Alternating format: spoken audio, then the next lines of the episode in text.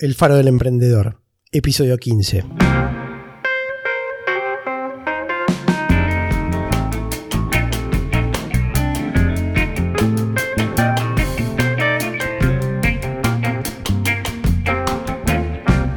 Hola, soy Juan Pablo Luporini. Bienvenido al Faro del Emprendedor, el podcast semanal en el que te ayudaremos a emprender para crear tu negocio y hacerlo crecer mejorar su rentabilidad y resolver problemas reales sin necesitar ser un experto en ventas, marketing o finanzas. Yo soy Luis Luporini. Compartiremos contigo éxitos, fracasos, experiencias y lecciones aprendidas, tanto personales como de otros emprendedores. Antes de empezar, te cuento que puedes encontrar el resumen de este episodio con sus notas y puntos importantes, juntos con información adicional y todo lo relacionado con este podcast en elfarodelemprendedor.com. Este episodio está auspiciado por Tiendaplex, la plataforma más simple y efectiva para comercializar tus productos en Internet y también en el celular de tus clientes. Si quieres conocer más, puedes visitar tiendaplex.com.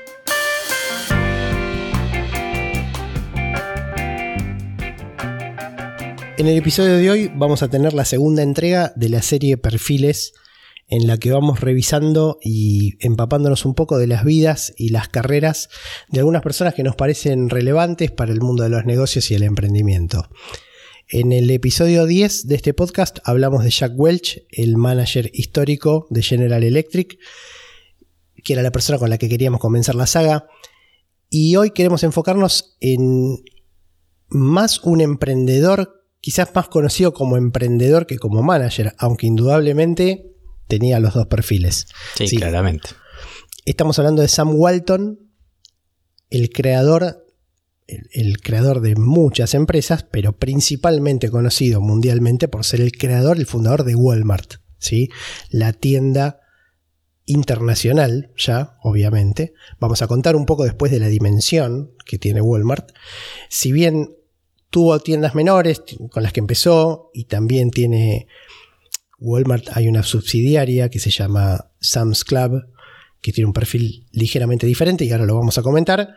Es conocido como el creador de Walmart, ¿sí?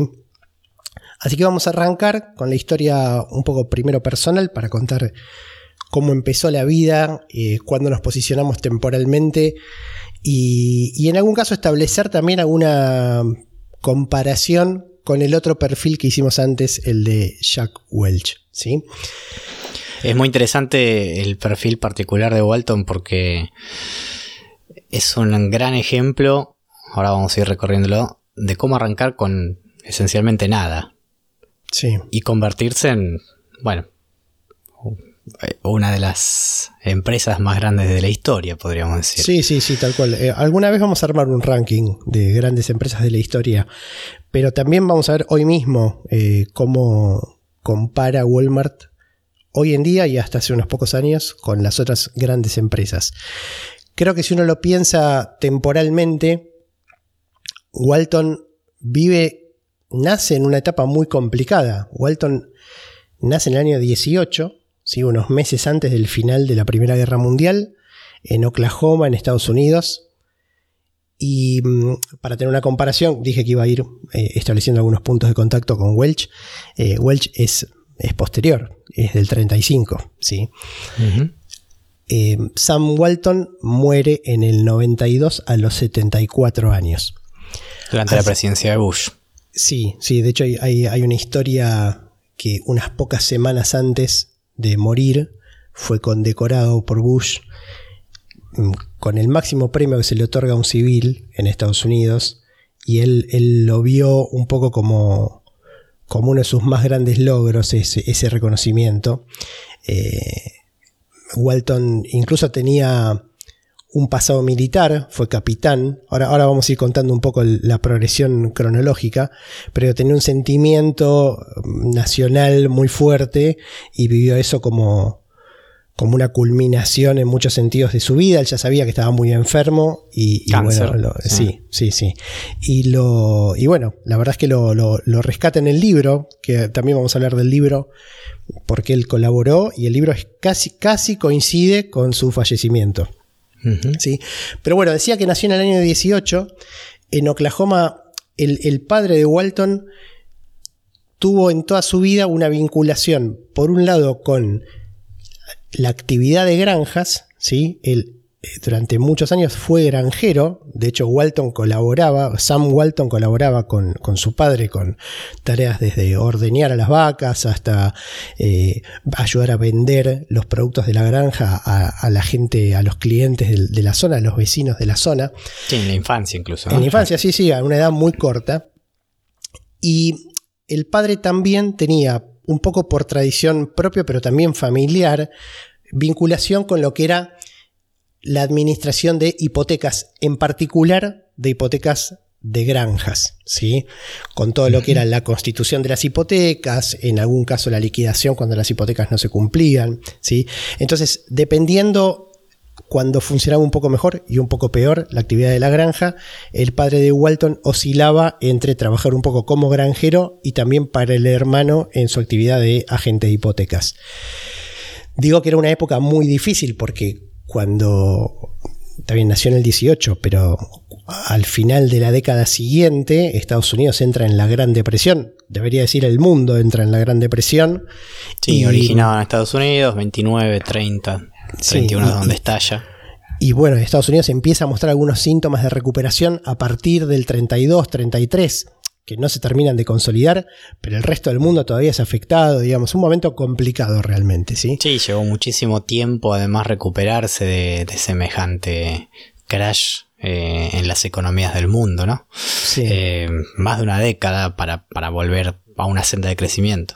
Sí, algún día vamos a charlar un poco de causas y cómo impactó en las empresas eso y acciones que se tomaron. Me parece que a veces está bueno, si bien no, la situación no es la misma, pero establecer ese vínculo, cómo las cuestiones macroeconómicas impactan en, en la vida de las empresas, más allá de las cuestiones más obvias que uno puede imaginarse como eh, bueno, dificultades económicas en general, digamos, ¿no? Más allá de esa percepción intuitiva, ir un poco más a lo concreto, creo que es un ejercicio interesante para hacer en algún momento. Esta etapa de dificultad en el crecimiento de Walton, él siempre dice que un poco le metió en la cabeza que él no podía ser solamente un taker en la familia, alguien que tomaba el fruto del trabajo de su padre, sino que tenía que ser alguien que contribuyera a, bueno, a mantener a la familia, a la granja, en fin, alguien que aportara. ¿sí? En su vida temprana fue muy activo. Quizás, quizás de ahí viene un poco la, la, la tendencia a crear y a pensar cosas nuevas y a, moverse mucho, a ser muy proactivo. Fue atleta en la universidad, eh, debería decir antes incluso, ¿sí? en el colegio secundario, participó en varias actividades atléticas, fue mariscal de campo del equipo de fútbol americano. Eh, en la universidad se graduó finalmente en, ya en Missouri, mudados de Oklahoma, en, eh, tuvo grado, un título de grado en economía. Y mm, como dato anecdótico, era Boy Scout también, ¿sí? Eh, así que ahí, de ahí sacó varias, varias cuestiones de, disciplina y de, y de rebuscárselas, ¿sí? bueno, en general ahí hay, un patrón, ¿no? Eh, porque uno, vos dijiste como dato anecdótico. En realidad, si uno empieza a recorrer las personalidades de la historia que han construido una gran fortuna como consecuencia de llevar adelante negocios o emprender, y, dejamos de lado de ese conjunto de personas aquellas que han heredado una gran compañía o han heredado muchos activos que le han permitido eh, acceder mucho más fácilmente a eh, hacer crecer algo más, sino que tomamos el conjunto de personas que arrancaron con muy poco o como cualquiera de nosotros podría haber arrancado en cualquier momento sin un gran capital. Hay un patrón que siempre vamos a encontrar, o en casi en todos los casos vamos a encontrar que tiene que ver con la disciplina, la capacidad para realizar muchísimo esfuerzo en poco tiempo, ¿sí? Eh, ser incansable con los objetivos que uno se propone, reponerse ante, ante las caídas y seguir adelante y verlas como oportunidades para, aprender cómo no repetir esos errores. Y en, este caso es muy claro, este caso es muy claro, ya vamos a ver lo que pasa en el año 45 cuando lo cuentes. Eh, pero la verdad es que hay, un punto también que vos mencionabas recién, que incluso siendo muy chico, él trató de, eh, de ponerse en el lugar de no, no ser una persona más en la familia. Dijiste, usaste el término taker. Eh, podríamos traducirlo como consumista o, en, ese, en ese sentido, ¿no? O sea, no, no, no, no literalmente la traducción. Eh, hay un libro que se llama The Millionaire Fast Lane, que es muy interesante, lo recomiendo, que tiene que ver justamente con eso, es cuál es la concepción que tenemos todos o que nos enseñan de lo que es ser millonario o convertirse en millonario. Y, mucha gente asocia eso con, de hecho la mayoría de las personas asociamos eso con tener suerte o tener eh, hechos en la vida que nos que han sido big hits o, grandes situaciones que nos, nos, presentan la oportunidad de, bueno, y, nos hemos convertido en millonarios y eso se, si, si eso alguna vez nos, nos, se nos presenta como oportunidad. Y la realidad es que cuando uno analiza estos casos se da cuenta que no, que no es así. esto no quiere decir que uno no pueda convertirse en millonario, millonario ganando la lotería, sin duda que, puede ser, la probabilidad es bastante baja, claramente.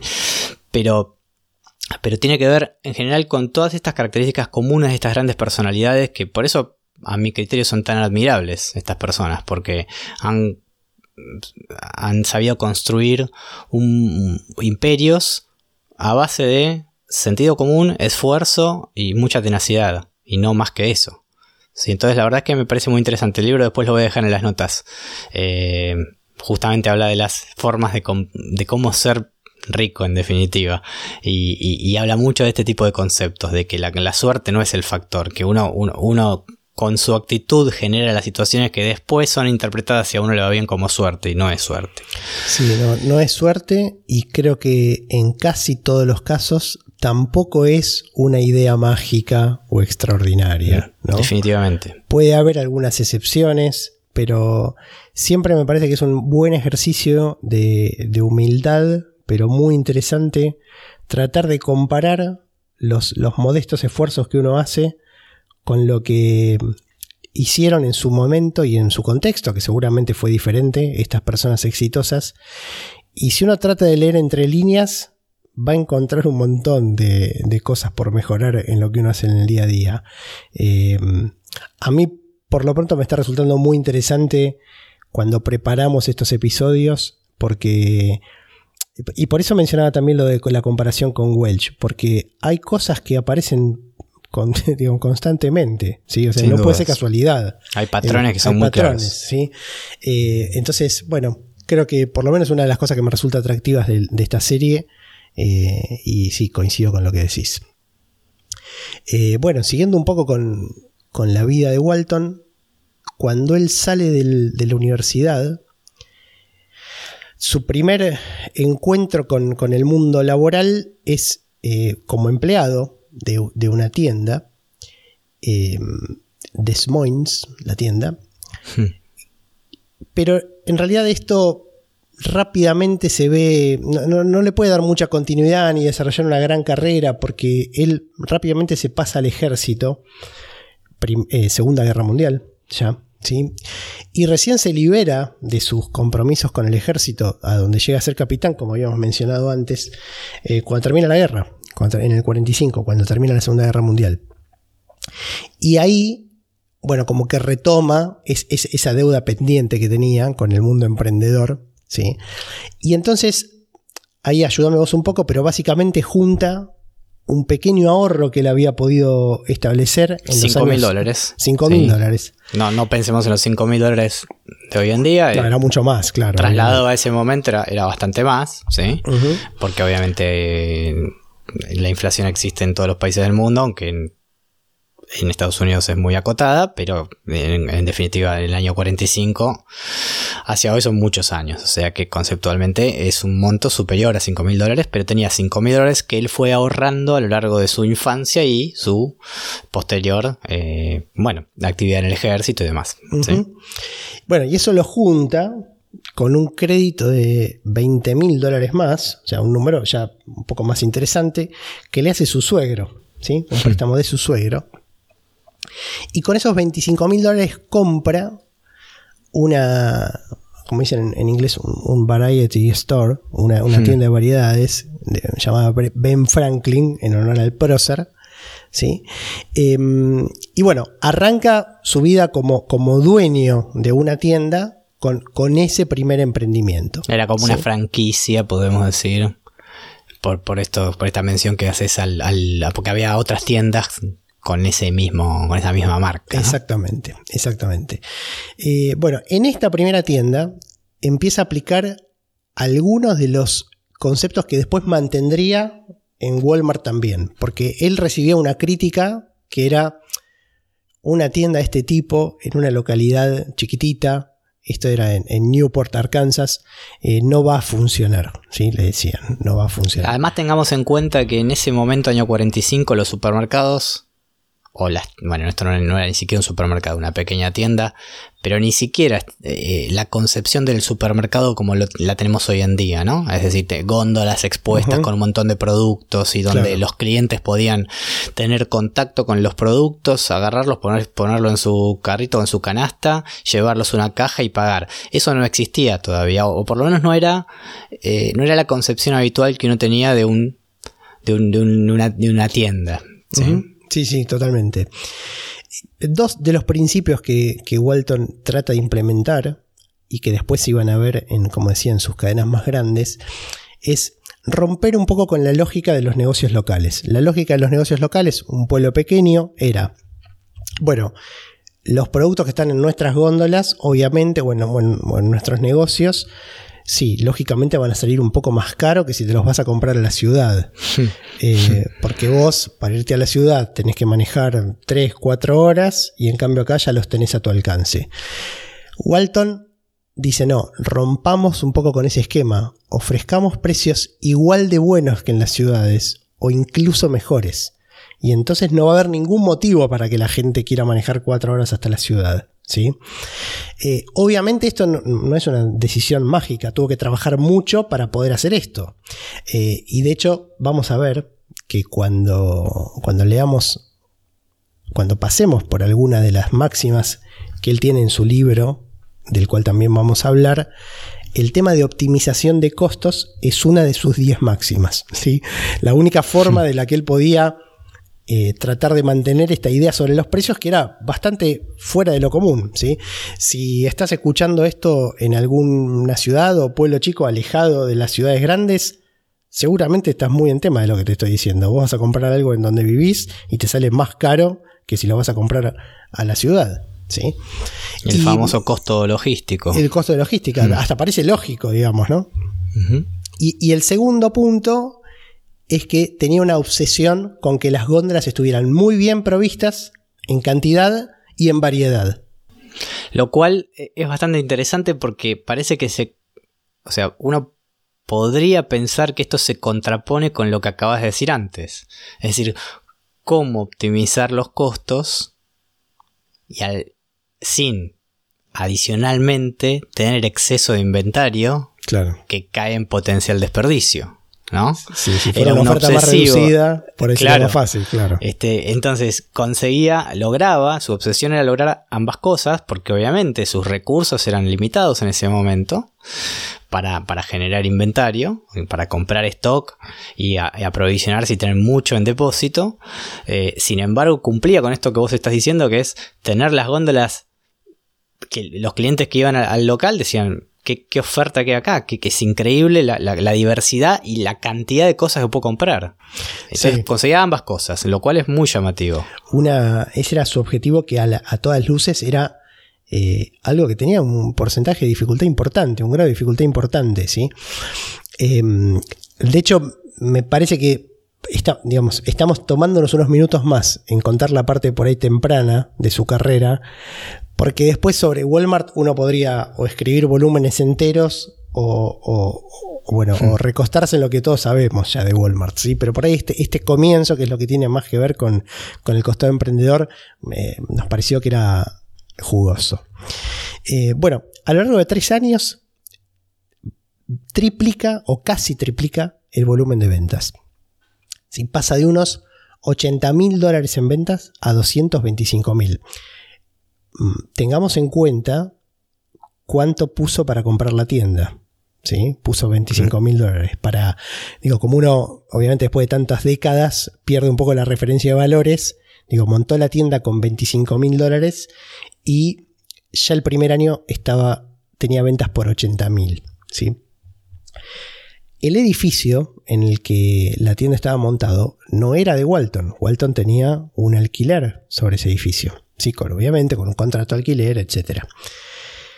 El dueño del contrato, del, contrato y del edificio, el, propietario ¿sí? del, del local, digamos, venía de una familia con tradición en el mundo del retail, de la venta minorista. ¿sí?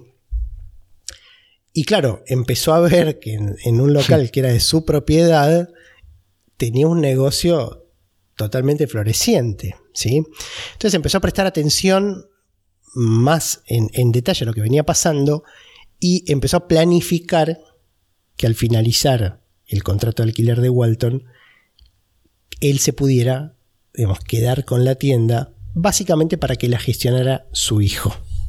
Ah, claro, y esto es el primer gran error de Walton, del cual aprendería, obviamente, como, como todo gran error si uno es emprendedor y quiere no volver a repetirlo, ¿no? Exacto, exacto. Em, si tenés o tuviste un emprendimiento en el cual alquilás el lugar físico en el que se desarrolla, seguramente estás muy familiarizado con este temor, ¿no? Si a tu negocio le va mal, es un problema porque le va mal. Y si le va bien, te empieza a perseguir el fantasma de que el dueño del lugar perciba que le va muy bien y entonces te exija demasiado cuando tengas que renovar el local. Y claro, eh, un lugar, un negocio, como la todavía diríamos la mayoría, muy basado en un local físico, si vos lo cambias de ubicación, tenés un problema. Es como muy, probable que tengas que arrancar de cero. Exactamente. Em, bueno, dándose cuenta de que la renovación iba a estar complicada, Walton empieza a buscar algunas alternativas. Y en esto siempre aparece de nuevo la figura de la esposa que lo acompaña y también la del suegro, que estuvo. Hay, varios puntos en la historia personal donde aparece. Ya lo, ya lo mencionamos con, el, con la contribución inicial de los 20 mil dólares para la compra del primer, del primer negocio, pero vamos a ver que vuelve a aparecer. Empiezan a buscar alternativas y aparece la posibilidad de comprar cuando todavía faltaba un año en el contrato de alquiler. Ya Walton daba por sentado que no lo iba a poder renovar, pero la tienda seguía funcionando.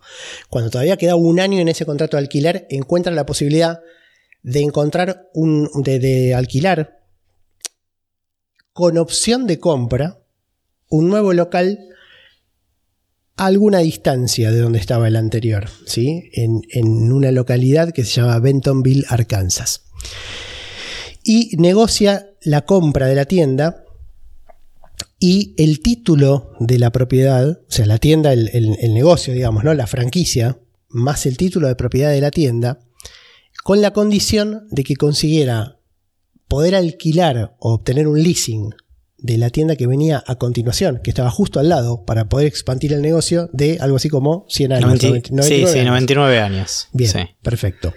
Acá es importante esa distinción porque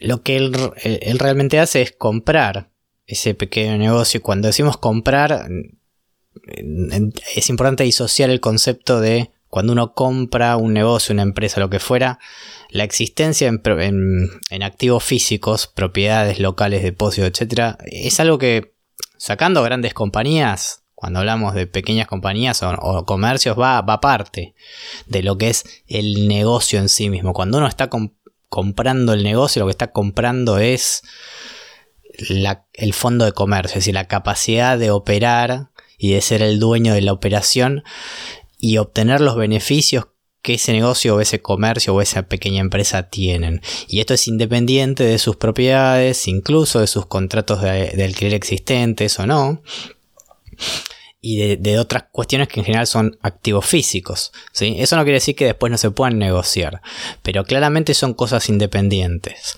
Eh, bueno, me parecía importante aclararlo. Totalmente, totalmente. Em, bueno, empieza a tratar de negociar con el dueño de la tienda al lado para poder obtener esta condición que le iba a permitir comprar el, el local principal y lo empezó a perseguir de todas las formas, le, llega a hacer seis ofertas distintas y el dueño las rechaza todas. Saturadísimo ya de Walton. Ya. Claro, sí, además Walton venía quemado porque digamos, ya, ya le estaba cerrando, le estaba cerrando su tienda original, con lo cual Claro. digamos, estaba un poco arrinconado entre esta opción que era buenísima, pero no conseguía la expansión que era condición para que le dieran el título. Bien, complicada la cosa. Eh, bueno, a sus espaldas, el suegro de Walton, Un gran nuevamente, salvador. va a ver al, al dueño del negocio al lado y acuerda la, la operación y con eso consigue el trato completo.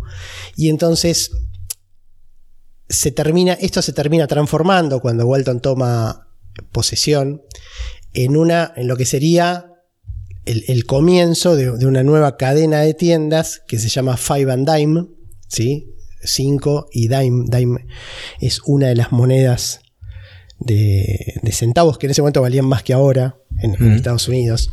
¿sí? Eh, un poco lejos del primero, pero ya se estaba empezando a transformar en un empresario del retail y de la venta por menor, ya con su segunda cadena de tiendas. ¿sí? Bueno, empieza a hacer crecer este emprendimiento y en el año 54, nueve años después de haber dejado el ejército, pensamos que no, no pasó nada, digamos, ¿no? O sea, no, no, es, muy, es muy poco tiempo, ¿sí? en el- es realmente muy poco tiempo para arrancar como arrancó él, ¿no? Que Sí. De nuevo, sin, sin capital. Sí, sí, sí, sí. Muy, muy, con muy poquito. Eh, bueno, y abre otra, otra tienda en un, en un centro de compras en, en Kansas City, ¿sí? Eh, con la ayuda de su hermano ya, y, y de nuevo su suegro, ¿sí? Eh, le empieza a ir bien. Es un, es un suegro que todos quisiéramos tener. un suegro extraordinario. Le mandamos un saludo a nuestros suegros. eh, no, no, sí, Exactamente. Sea nada Sí, malo sí, sobre ellos. No, no, no nos podemos quejar. Eh, bueno, y eh, empieza a abrir, claro, estos eran, digamos, estos centros de comercio eran lo que hoy en día decimos shoppings, digamos, y eran locales más chiquitos. Eh, entonces, ¿qué es lo que hace? Empieza a, para, para conseguir expandir el negocio más rápidamente, empieza a tomar a los managers de cada uno de los, de los, de los centritos que iba abriendo, de los locales que iba abriendo en cada uno de los shoppings, y los empieza a alentar para que inviertan en el negocio a cambio de equity, ¿sí? A cambio de un porcentaje, Participación accionaria. una participación accionaria. Esto es un tema que ahora después vamos a, a- a repasar las reglas de Walton y, y lo vamos a ver como una cosa que él menciona explícitamente, ¿sí? Ahora se conoce esto, creo que lo mencionamos en otros episodios, el, el famoso tema de skin in the game, ¿no? Del, del del de juego, la, la sí. piel en ponerse la camiseta. Sí. Sí, sí, sí. Eh, bueno, y esto empieza a hacer explotar, digamos, eh, el, el negocio, porque además los, los managers empiezan a tener, bueno, como acabas de decir, digamos, ¿no? O sea, un incentivo clarísimo para empezar a, a- a sacarle filo a su a sus habilidades y empezar a transformarse en mejores managers y que bueno y hacer que las tiendas funcionen cada vez mejor aprovechando la marca que iba creciendo ¿sí? pero, pero bueno el negocio empieza a crecer y terminan teniendo 16 de estos negocios en, distribuidos en, en tres estados Eh, Impresionante. Sí, la verdad que un crecimiento notable. Bueno, esto, unos pocos años después, este crecimiento, pensemos que ya había pasado por la primera tienda, la segunda tienda que consiguió expandir en el local de al lado, este emprendimiento de las 16 tiendas con el hermano y el suegro. Esto tiene la consecuencia que todos ya sabemos el final de la película, sabemos cómo termina. ¿sí? El primer Walmart se abre en 1962. ¿sí? Son 17 años. ¿no? 17 años después del final de la guerra, ¿sí? Y, o sea, no es nada, digamos, realmente lo que pasó, porque en el medio hizo otras cosas, no es que no hizo nada, ¿sí? Em, yo les contaba que Walton muere a los 74 años en el 92. O sea que estuvo 30 años desde, que, desde la formación de, de Walmart hasta la muerte de Walton. Obviamente Walton muere y, la empresa sigue activa y todos la conocemos y sigue, y sigue creciendo. Pero para que tengamos una noción de la semilla de lo que generó Walton y que fueron las bases de Walmart, hoy en día Walmart es una empresa que cotiza públicamente, el ticker es WMT, La capitalización actual de mercado de Walmart son 327 billions. ¿Sí? Mil millones. 327 mil millones de dólares. Claro, Para tener una comparación, Luis, ¿cuánto es Alphabet, Facebook? Y Alphabet está en el orden de los 800 mil. Alphabet es la compañía madre de Google, ¿sí? Sí. Eh, en el orden de los 800 mil, eh, los 800 billions, 800 mil millones. Facebook está en el orden de los 580 mil y creciendo. Pero por ejemplo, McDonald's eh, eh, es menos de la mitad de lo que dijiste para Walmart, ¿sí? Claro. Eh, 160 mil billions. Acá es importante, por ahí uno tira los números y son números tan grandes que, que no, no, no, no- uno no llega a dimensionar. Estamos hablando del top 10 de compañías más grandes del mundo y en cierto punto, que no sé si lo mencionaste, en el año 2010 llegó a ser la compañía más grande del mundo. ¿sí? Claro, antes Privada. de la explosión, o sea, de la tercera o cuarta explosión de las tecnológicas, digamos, ¿no? O sea, Claro, eh, exactamente. ahí empezó la Eh, última pendiente rápida, pero en ese momento, es como decís, era la más grande del mundo. Claro, lo que tienen las tecnológicas, primero por el avance de la, de la- vertiginoso de la tecnología, justamente, y, la, y cómo eso eh, impactó en las costumbres de uso y del consumo de las personas. Pero lo que tienen en particular las, a favor las tecnológicas es que la capacidad para expandirse geográficamente es infinitamente más amplia que un producto, lo que suele conocer como brick and mortar, una, una empresa basada en eh, consumo de, de- de productos físicos a la calle, ¿sí? Como en definitiva es Claro. un, un- un retail como Walmart. Eh, lo mismo pasaría, pasa con McDonald's, lo mismo pasa con otras empresas, pero Después hay conglomerados, por ejemplo, si nos vamos a Berkshire and Hathaway, que es la empresa de el, conglomerado de Warren Buffett, eh, bueno, es un conjunto de empresas con una capitalización de mercado también arriba de los 500 billions. Pero realmente pensar en que una empresa dedicada al retail, al consumo minorista, ha sido en el año 2010 la empresa más grande en capitalización de mercado en el mundo y que hoy todavía es una empresa que está en el top 10, la verdad, es sorprendente, Sorprendente. sinceramente sorprendente. Sorprendente. Eh, bueno, de hecho, todavía hoy, Walmart es el empleador privado más grande del mundo. Y contando privados y estatales, está número 3. Sí. Siendo Eh, el gobierno de los Estados Unidos el primero, ¿no? Creo. Sí, eh, eh, de hecho, en particular el Departamento de Defensa. ¿sí? Si, si cortás el Departamento de Defensa por el tema de ejército, etcétera, Claro. eh, está el Departamento de Defensa en, en 3.200.000 empleados. De- Después viene el ejército chino con 2.300.000 y después viene Walmart con 2.100.000 empleados. Nah, es, es sorprendente. eh, porque entendamos que los dos primeros empleadores están financiados por los estados. Claro, claro. Sí, es decir, donde- esto significa que sus recursos son esencialmente infinitos. Sí, sí, sí. Bueno, eh, como dato llamativo, si cerramos el top 5, dijimos, ¿no? El Departamento de Defensa de Estados Unidos, el Ejército Chino, Walmart. Número 4 está McDonald's, con Sí, 1.700.000 es increíble. em- empleados. Y casi con el mismo número, apenas por debajo, la Corporación de Petróleo Nacional China, también estatal, con también 1.700.000 empleados. China tiene cuatro, del, de, cuatro puestos del top 10.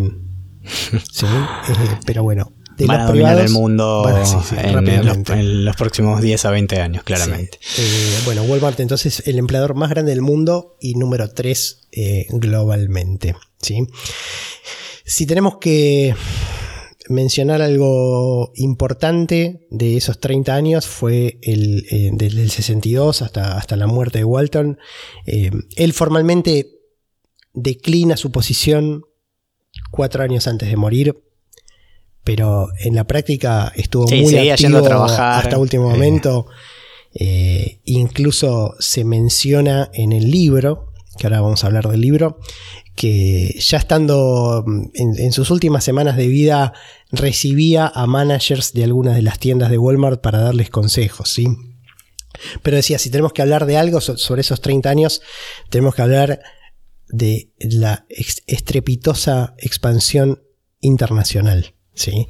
Eh, un crecimiento que llevó a Walmart a todos lados. Y. Mm, o sea, primero una expansión en el territorio americano, en los estados, en, todo el país. Presencia en todo el país. Todos los estados y con más de una tienda. Y después esto de la, expansión internacional, sorprendente, sorprendente. Sorprendente. Eh, debemos decir también que hay una segunda empresa, eh, todavía vigente, de Walton, que se llama Sam's Club, el club de Sam, que es una subsidiaria de Walmart. Acá es más probable que, bueno, dependiendo de desde dónde nos estés escuchando, la conozcas o no, ¿sí? Eh, la expansión internacional de Sam's Club es mucho menor a la de Walmart. Eh, sí está en Estados Unidos, en Canadá, y de lo que es em, el público que por ahí nosotros tenemos está en, México, está en Puerto Rico, en Brasil y también está en China. Ahí ya, ya no tanto el público nuestro, ¿sí? Así que dependiendo de dónde estés, quizás lo escuchaste nombrar.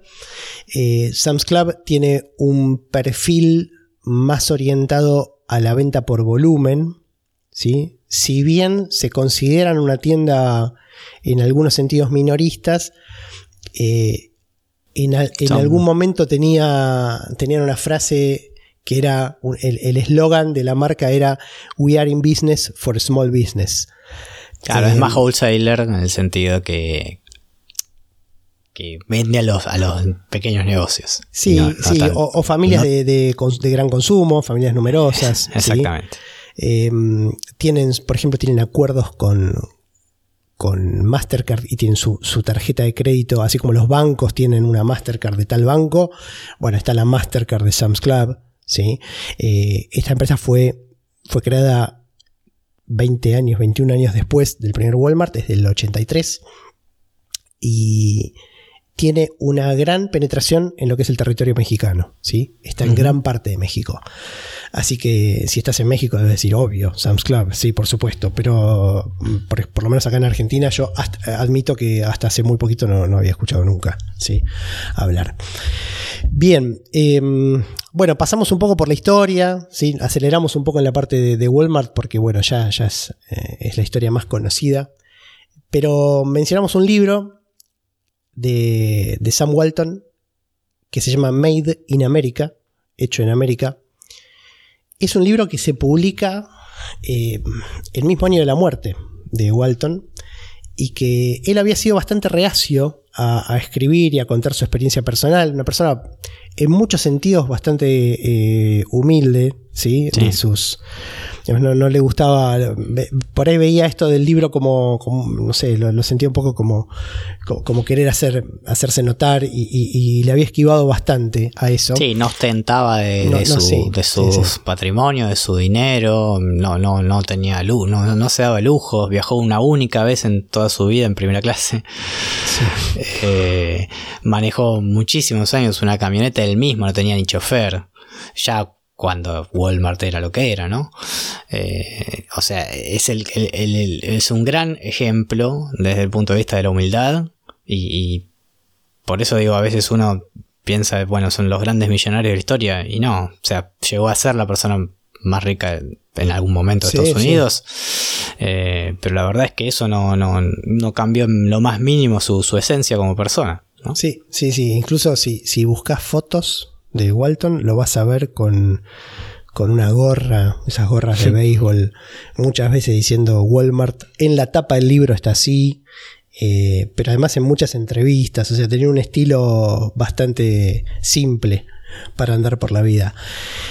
En este libro más allá de que hay artículos y artículos escritos sobre cuáles eran las máximas de Walton y, a veces interpretaciones muy buenas de, cómo era su filosofía, algo de eso mencionaremos, la realidad es que el libro da 10 reglas que él pone, él mismo, de boca de él, para llevar adelante un negocio y para emprender. Así que vamos a repasarlas brevemente. Tampoco queremos quitarle jugo al libro si lo querés leer, cosa que recomendamos. Es una historia para, conocer a fondo. bueno, lo, lo, primero que dice puede parecer obvio, pero, pero también estaba de alguna manera mencionado cuando hablamos de Welch. Dice, bueno, comprometete con tu negocio, ¿sí? Vos tenés que creer en tu negocio más que nadie, ¿sí? Eh, él considera que este nivel de compromiso es lo que le permitió sobrellevar lo que él sabía o sentía que eran muchas limitaciones que tenía como dueño, como manager, como, como persona que tiene que tomar decisiones. Siente que este compromiso lo ayudó a, pulir o que consiguió sobrellevar con el esfuerzo que ese compromiso le hizo brindar eh, sus, sus faltantes. ¿sí?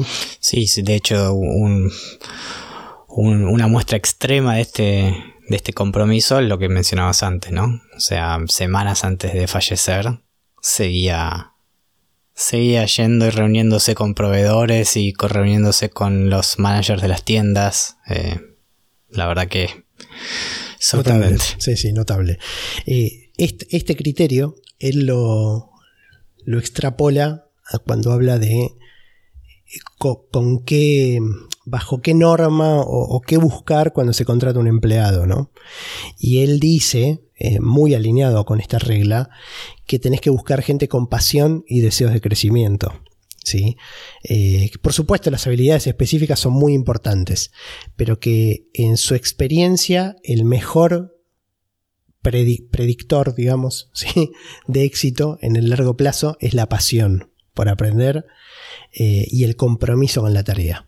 Eh, hay, hay, un ejecutivo, un ex ejecutivo de Walmart, que comenta que muchas veces él veía a, alguien nuevo con alguna carencia en el aspecto específico que tenía que cumplir y Walton insistía y que en líneas generales tenía razón Walton con esto, ¿no? O sea, le daba mucha, mucha importancia a eso. Así que esa sería la primera regla, el compromiso con el negocio.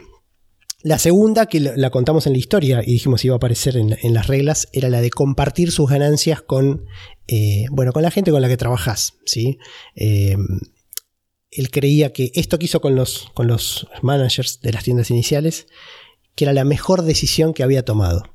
¿sí? O sea, darles una parte del negocio a los responsables en los distintos niveles de, de sus tiendas y de sus locales, eh, porque era la manera de, de, bueno, de que todos sintieran a la empresa como propia y que se preocuparan en que ese compromiso que hablábamos en la regla número uno se sintiera en cada aspecto del negocio.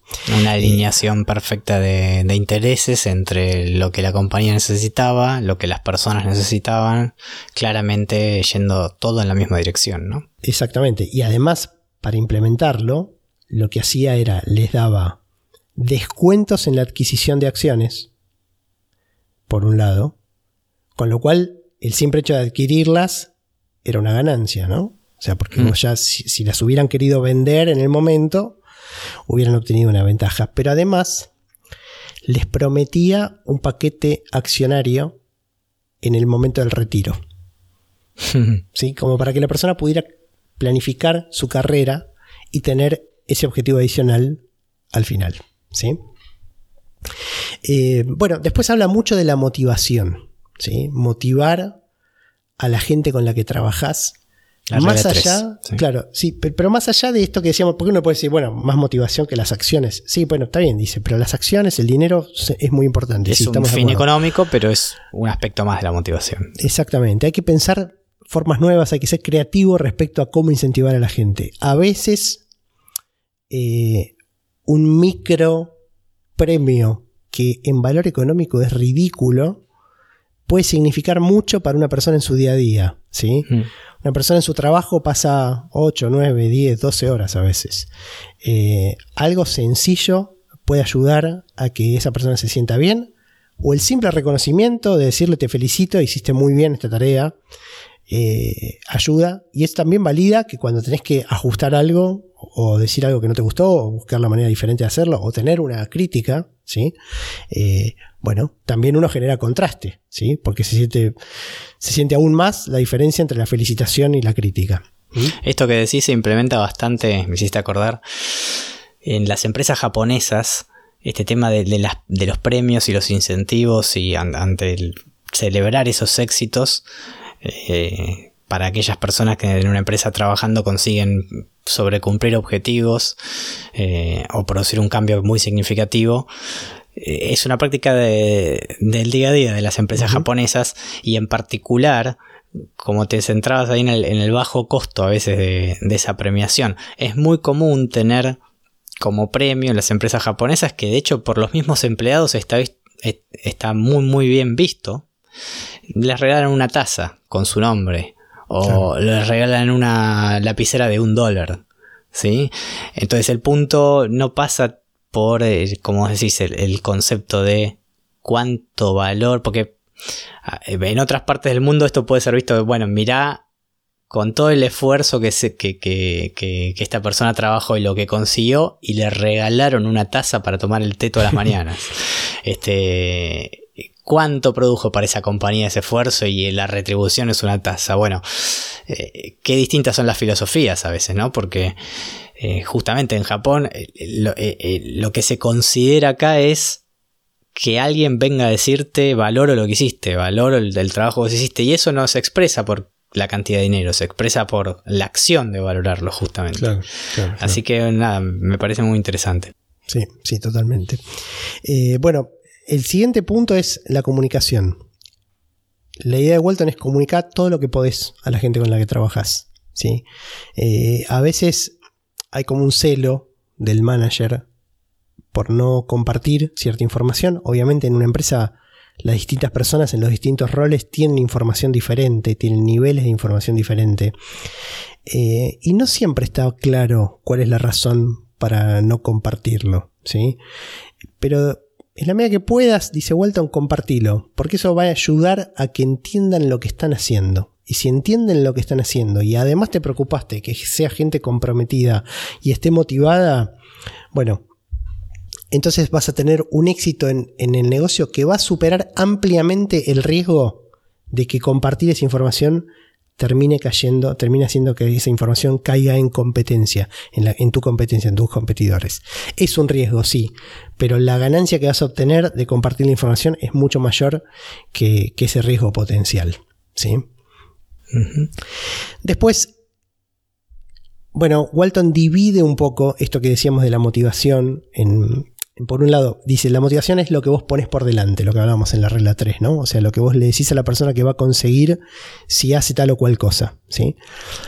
Y después viene el aprecio, ¿sí? O sea, ocupate de que, de que se entienda que vos te enteraste de los logros, de que vos supiste lo que se produjo y de que cuando ese objetivo se cumplió, de que vos, la empresa, el negocio, lo aprecia. ¿Sí? Claramente. Eh, una mención, como decíamos antes, de las cosas bien hechas, muchas veces es la mejor retribución que puede tener alguien que puso mucho tiempo, muchas horas, mucha inventiva para, para realizar una tarea, ¿sí? Vamos, a las 6. A, las 6. Em, bueno, esto me hace acordar también a lo de Walton, ¿no? Porque también Walton decía, encontrar excusas para celebrar. ¿sí? Y, perdón, Welch decía, ¿no? Me, confundí en los nombres. Eh, Walton dice algo muy parecido, dice, celebra tus éxitos, celebra los éxitos de la compañía. Sí, y, también dice, tomate con humor los fracasos. Sí, sí, sí, sí. sí. Em, fíjate que los dos hablan de relajar un poco el ambiente de trabajo. ¿sí? Eh, Welch hablaba de no llegar nunca a la situación del miedo que paraliza, donde la gente no toma acción porque el miedo al fracaso es tan grande que entonces no se toma ninguna acción. ¿sí? Em, bueno, es, eh, da para leer el libro, ¿sí? da para leer el libro porque hay algunas historias, pero básicamente celebrar los éxitos y, tratar de generar un clima distendido donde incluso haya lugar para tomarse con un poco de humor algún fracaso. ¿sí? Celebrar los éxitos y, trata de, quitarle el miedo a la gente que trabaja con vos. ¿sí? La regla número 7 es, eh, también acá empezamos a avanzar en las reglas y las similitudes con lo que decía Welch son, totales, digamos. ¿no? Son sorprendentes. Eh, bueno, Walton dice que escuches a todo el mundo en tu empresa. Welch decía que cada persona de su empresa es un mentor. ¿Te acordás? Sí, claramente. sí, sí, sí. Eh, la idea es que los, los empujes y los alientes para que hablen, ¿sí? Para que digan. Sí, sí, incluso decía eso, claro, que, que por ahí naturalmente había personas que por su, por su rol o por su responsabilidad en la empresa no tenían una situación en la cual vos los ibas a escuchar hablando. Por poner un ejemplo, la persona de seguridad o de, los locales o la persona que hacía el mantenimiento de, de, la limpieza y demás. Y no, no había una situación en la cual había una reunión habitual para escuchar a esa gente a ver qué tenía lo que tenía que decir. Bueno, justamente enfocaba en escuchar a todo el mundo. Escuchar a todo el mundo porque algo vas a tener para aprender y de algo bueno vas a poder sacar de eso. Sí, y, está mucho esta idea de... Eh, él habla del, del front line, en la línea del frente. Una idea que es muy bélica, ¿no? O sea, el que está en el mm. frente de batalla. ¿sí? Eh, él dice que en las empresas, normalmente, ¿qué es lo que pasa? Se toman las decisiones desde los puestos gerenciales y de alguna manera bajan a ser implementadas por las personas que están en el día a día, quienes reciben a los clientes, etcétera, etcétera. Bueno, la única manera de que eso sea efectivo es si esas, esas decisiones están tomadas partiendo de la información que reciben, proviniendo de la gente que tiene el contacto diario con la operatoria del negocio. Si vos no escuchás a la gente que se cruza con los clientes, que es la que sabe cuáles son las quejas, eh, las sugerencias, que tiene problemas reales en el día a día, seguramente esas, esas decisiones no van a ser las mejores posibles. ¿sí? sí, sí son van a ser decisiones de escritorios partiendo de un sentido, de una lógica, pero claramente sesgadas y sin la información de campo, que en realidad esto nos remite a lo que hablamos en varios capítulos, en varios episodios sobre el loop de feedback con el cliente, ¿no? Es decir, estar retroalimentándose permanentemente con lo que nuestro emprendimiento, nuestro producto, nuestro servicio recolecta como experiencia de nuestros clientes. Sí, sí, es Bastante, bastante clave para saber si estamos bien direccionados o para saber hacia dónde tenemos que ajustar el rumbo.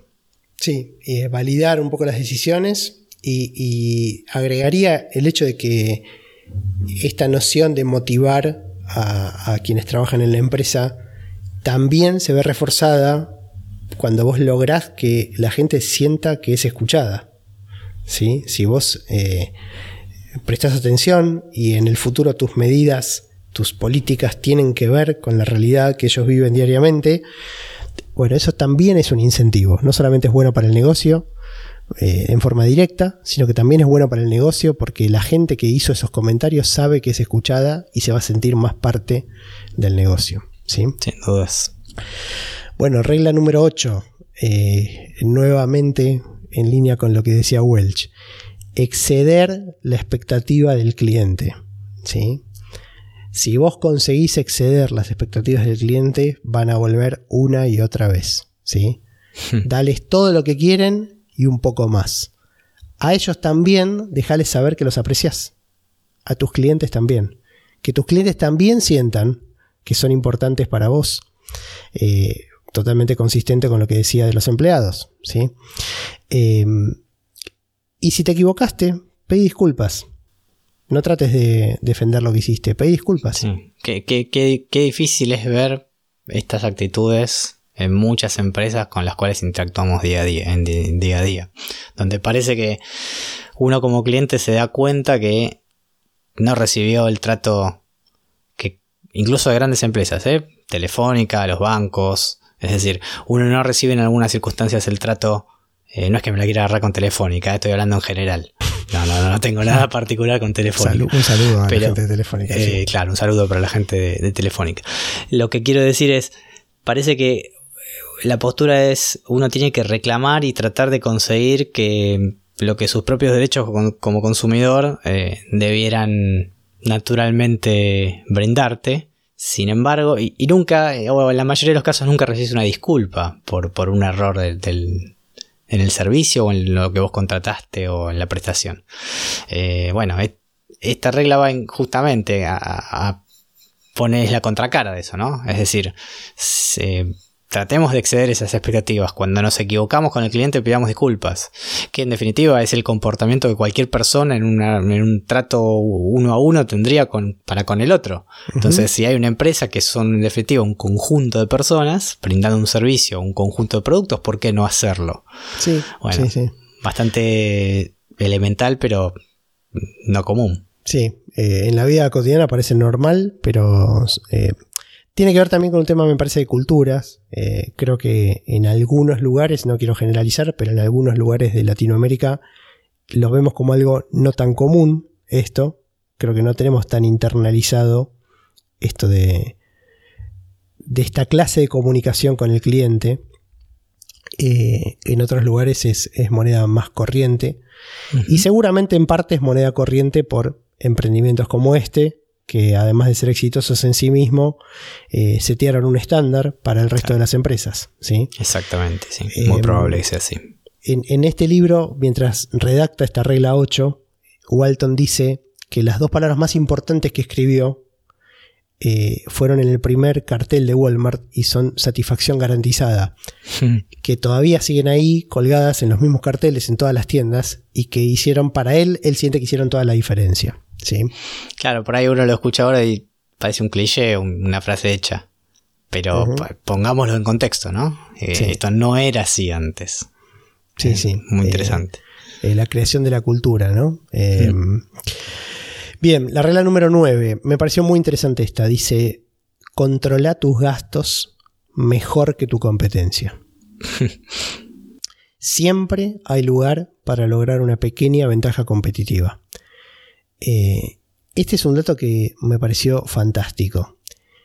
Em, durante 25 años seguidos, Walmart fue número uno en la industria del retail en la medida gastos sobre ventas. ¿Sí? Eh, por supuesto, el líder eh, en el número más bajo, quiero decir, ¿no? O sea, fue el jugador en la escena de retail que tenía una relación más baja entre gastos y ventas. 25 años seguidos. Ah, es increíble. Es increíble. Eh, estaba tan metido en la filosofía de Walton que independientemente de que la compañía año tras año crecía y crecía y crecía, permanentemente se ocupaban de ver el modo de optimizar costos. Pero no optimizar costos por el hecho de arbitrario de, de, si quiero gastar menos. O sea, como una parte del proceso, es decir, cómo somos más eficientes o cómo con el mismo dinero hacemos más, o cómo con menos dinero hacemos lo mismo. Sí. Eso se va a poder traducir, diría que es una de las piedras angulares que le permitió a Walmart, además de ofrecer la calidad de servicio que ofrecía, ofrecer prácticamente en todos los casos siempre el mejor precio. Claro. Sí, sí. Bueno, que esto ya arrancaba en la primera tienda que él tenía, ¿no? Exacto. Eh, lo, mencionamos cuando hablamos de eso, de la, ventaja para, em, que le daba a la gente de no tener que ir a buscar sus, sus las cosas que compraba, sus productos eh, más lejos. Claro, esa optimización tan, podríamos decir, permanente de esos costos se traducía directamente en mejora de los precios al cliente, porque ese era el foco, justamente. Exacto. Eh, cierra el concepto diciendo que podés tener, podés cometer un montón de errores y aún así recuperarte si tu operación es eficiente. Hmm. ¿sí? Si vos optimizás tus costos, eso te va a permitir tolerar un montón de errores. Y claro, lo que no está diciendo es, y al resto no. O sea, la misma cantidad de errores, si vos sos eficiente, vos vas a sobrevivir y el resto no. ¿sí? Y, si, y de la misma manera podés ser brillante y todavía quebrar si sos muy ineficiente. Sí, definitivamente. Y eso tiene mucho que ver con los costos, con los costos, con tus costos para crecer. Es decir, cuando tenés un, emprendimiento, una empresa, un pequeño negocio, no, no producir lo que se conoce como crecimiento destructivo, es decir, tomar deuda a un mayor costo de, lo que vos rentabilizás con esa deuda que tomaste. Eh, es bastante común donde hay periodos en la historia donde el tomar dinero prestado de las entidades que financian es muy económico. Eh, pero eso también es un arma de doble filo porque en algún momento ese costo del dinero aumenta en el tiempo. Eh, entonces, si vos no sos eficiente usando eso, después en algún punto vas a tener que pagar más por tus servicios de, interés de deuda que lo que rentabilizaste al crecer. Así que es muy muy importante el concepto de la eficiencia en los costos, diría que clave. Sí, sí, sí, sí. como una obsesión, ¿no? Para Walton, la verdad es que llamativo. Bien. Último punto, dice nada contra la corriente. anda para el otro lado, eh, olvídate un poco de lo que te dice el conocimiento popular, la sabiduría tradicional. Si todo el mundo lo está haciendo de cierta forma, hay una buena chance de que te puede ir bien, de que encuentres un pequeño nicho yendo exactamente en el sentido contrario. Pero hice ojo porque te vas a encontrar con un montón de amigos, competidores, opinólogos, ¿sí? que te van a decir que estás yendo en el sentido contrario. ¿sí? Eh, creo que hay que tomarlo con, bueno, de, la, de, las palabras de una persona, como dijimos, ¿no? de las más exitosas del siglo XX, eh, donde obviamente esto no quiere decir jugar a lo loco, y, ser contrarian porque sí. Porque sí, o sea, el simple hecho de ir en contra no te va a producir ningún éxito, ¿sí? Pero me parece que hay que entenderlo como no tener temor a no seguir el canon, ¿sí? Y que si uno detecta una oportunidad en sentido opuesto, seguramente las chances de éxito son aún mejores que en el sentido tradicional porque entonces tenés una ventaja competitiva, o sea, nadie está haciendo lo que estás haciendo vos y ya tienen sus estructuras montadas hacia otro lado. Entonces, hasta que giren y vean lo que vos estás haciendo, vas a haber podido sacar una ventaja, ¿sí? Mm, interesante. Eh, interesante. Y, mencionando este tema, eh, él vuelve a casi al comienzo de la conversación, cuando todo el mundo le decía que un pueblo de menos de 50.000 habitantes eh, no podía sostener a una tienda de descuentos durante demasiado tiempo. Bueno, parece que estaban equivocados, evidentemente. Sí, supongo que en parte eso, probar que estaban equivocados, era otra de las satisfacciones de Sam Walton, ¿sí? No tengo dudas. Así que bueno, no sé, me parece que fue un repaso por la vida de este hombre. Eh, sí, el nombre del libro es Made in America. Bien, lo, dejamos en las notas igualmente. Lo dejamos en las notas. Es un libro no excesivamente largo, ¿sí? Pero es una excelente chance de leer la historia de una de las personas, como dijimos, más exitosas del siglo XX, de su propia boca, ¿sí? Y que actúa como un balance de su vida, porque como decimos, eh, él ya estaba muy enfermo, sabía que estaba muy enfermo, y el libro sale no me acuerdo si unas semanas o unos meses después de su muerte, pero eh, hay incluso un, epílogo de uno de los hijos y es, un, excelente balance de lo que fue la vida de Sam Walton y, su paso por el mundo de los negocios. ¿sí? Mucho por aprender. Mucho por aprender, sí señor. Bueno, vamos a llegar hasta acá por el episodio de hoy, segundo de la saga de perfiles. Así que bueno, te agradecemos por habernos acompañado, esperamos que te haya gustado este episodio y que pueda ayudarte a emprender y a hacer crecer tu negocio. Valoramos si nos dejas tus 5 estrellas en iTunes, tu me gusta en YouTube y en iBox o que nos sigas en Spotify. De ese modo nos ayudas a que este podcast siga creciendo. Hasta la próxima. Te recordamos que podés encontrar el resumen de este episodio y todo el material relacionado con el emprendimiento y los negocios en nuestro blog, elfarodelemprendedor.com. Puedes dejarnos tu consulta o comentario, tanto en el blog como en Twitter, Facebook o YouTube, y con gusto nos contactaremos contigo. Hasta la próxima semana.